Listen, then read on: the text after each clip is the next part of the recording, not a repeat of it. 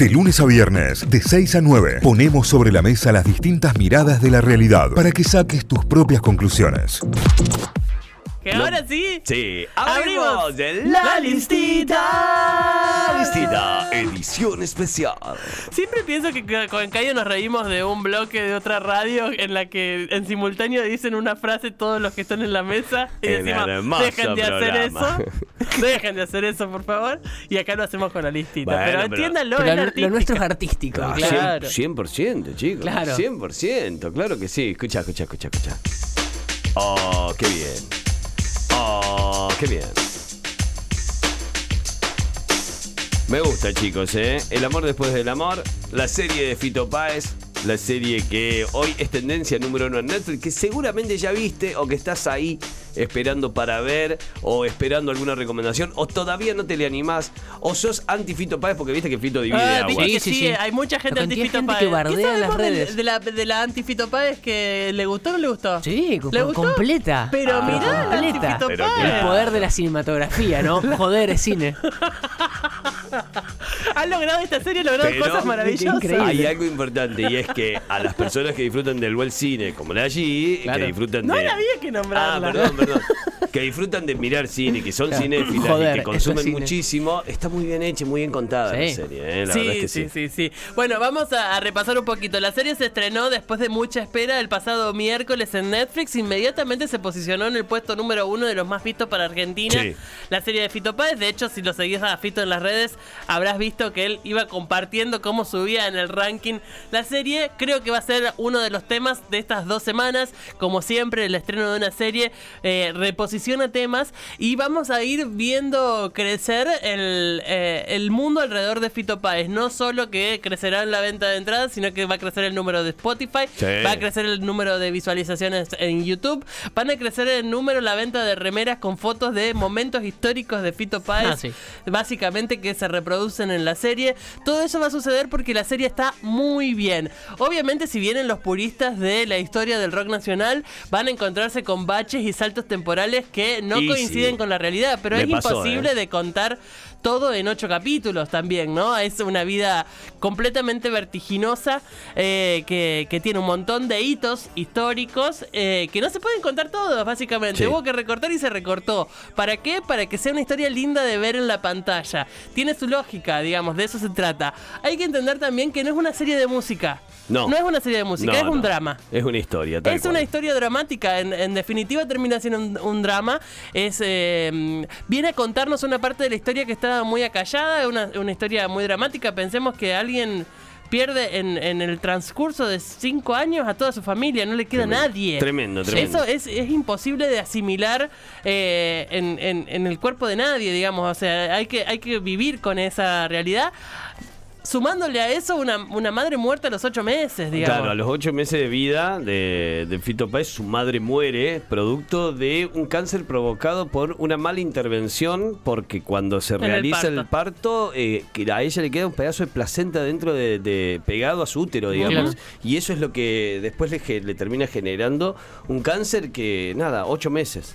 Eh, en función de eso, eh, por eso decimos que es un drama. ¿Qué pasa con, con la vida de alguien cuando no solo estás eh, remando o viviendo o procesando toda una instancia de carrera personal? Eh, cuando al mismo tiempo y, y en simultáneo te pasa todo esto familiarmente, que es tu entorno más cercano, más, más, más- más íntimo. Claro. Todo eso remueve un montón de cuestiones y después escuchás nuevamente las canciones, que creo que es algo que nos pasa a todos. Termina la serie y te quedas Sí. escuchando la música y completás un montón de historia, digamos. Hay mucho de la música de Fito Páez que habla justamente de todo eso que le pasa en, en su drama personal. Eh, en principio, eso es un drama, es una historia de vida, es eh, una especie de biografía. Yo diría que no es una biografía de Fito Páez. Tiene, eh, va por otro lado Y cómo se cuenta la historia. Fito es, es productor de la serie también, así que es parte de justamente el armado, el guionado de todo, eh, y también basado en un libro que editó hace muy poquito, que Sí. salió en, en octubre del año pasado, que se llama Infancia y Juventud, que son como una especie de las memorias de Fito Páez. Y, Eh, que, y que habla sobre todo el, el arco temporal que, que trata la serie, desde que, desde que empieza a tocar en Rosario hasta que saca El amor después del amor.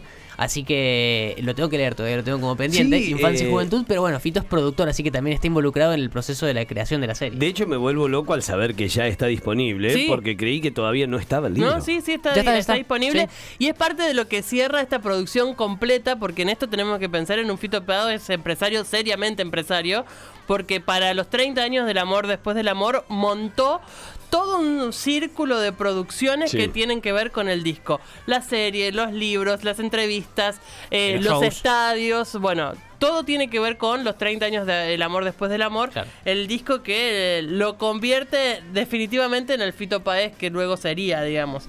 Eh, en función de eso, hay una serie, hay actores, hay un casting espectacular. Sí, sí, Sí. es increíble. El casting increíble. es espectacular.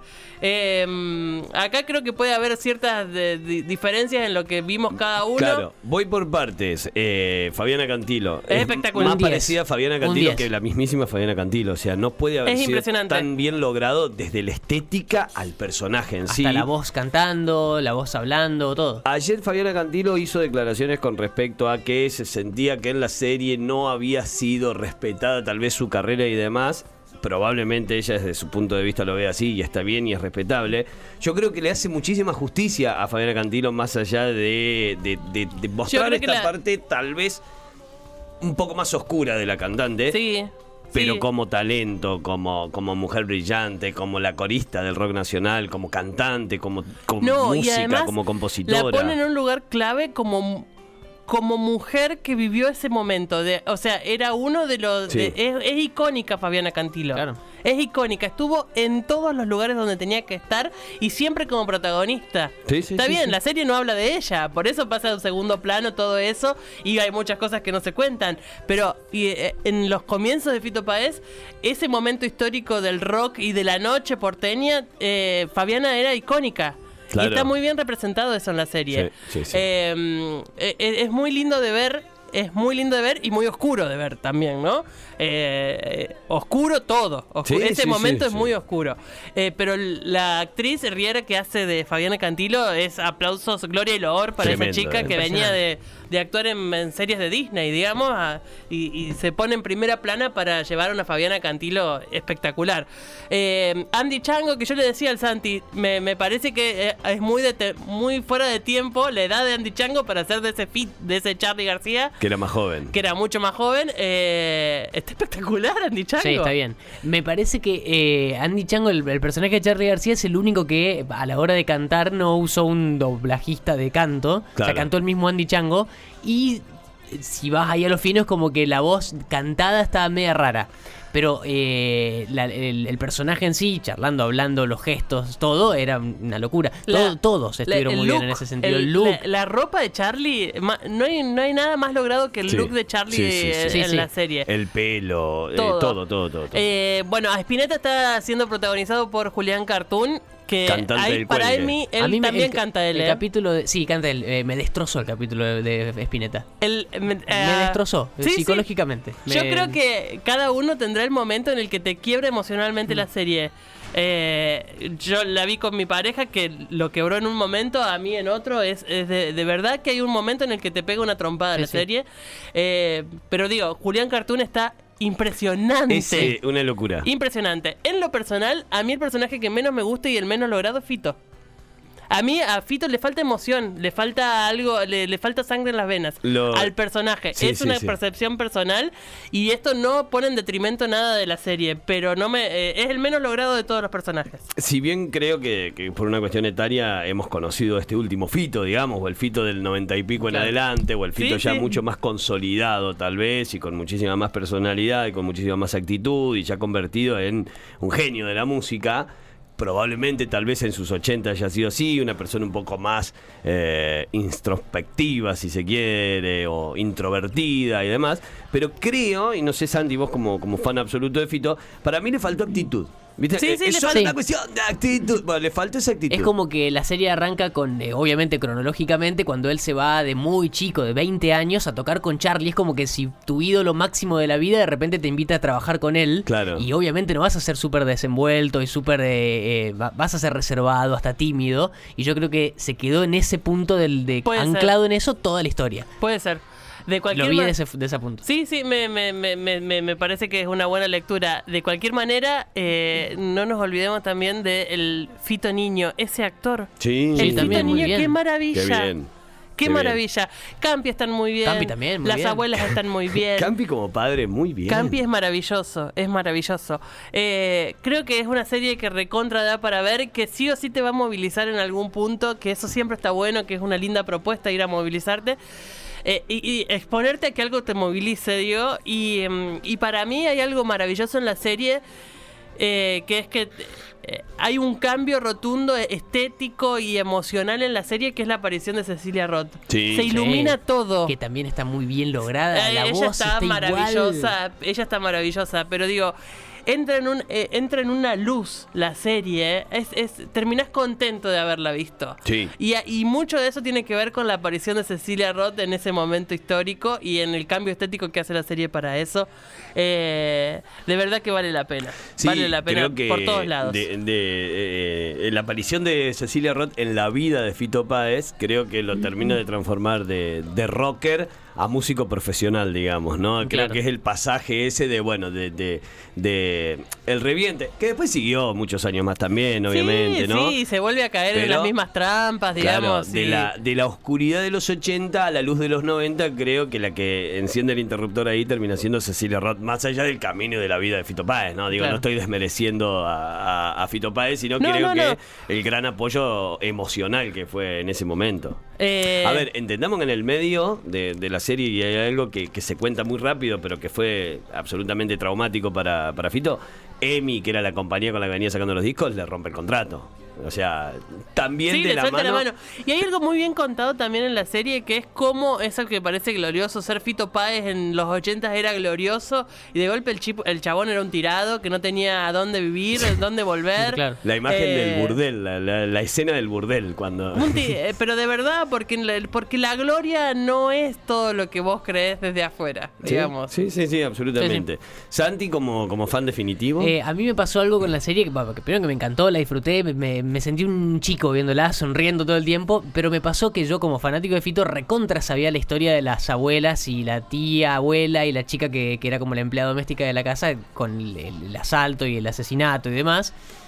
Eh, Conocí la historia, sabía que en base a eso salió Ciudad de Pobres Corazones, el disco que refleja todo ese dolor que sentía en ese momento, pero me pasó viendo la serie que por primera vez lo sentí como como el- qué, qué sintió él en ese momento. Como o sea, co- cercano. Como, ¿Cómo reaccionás a eso? O sea, no, no.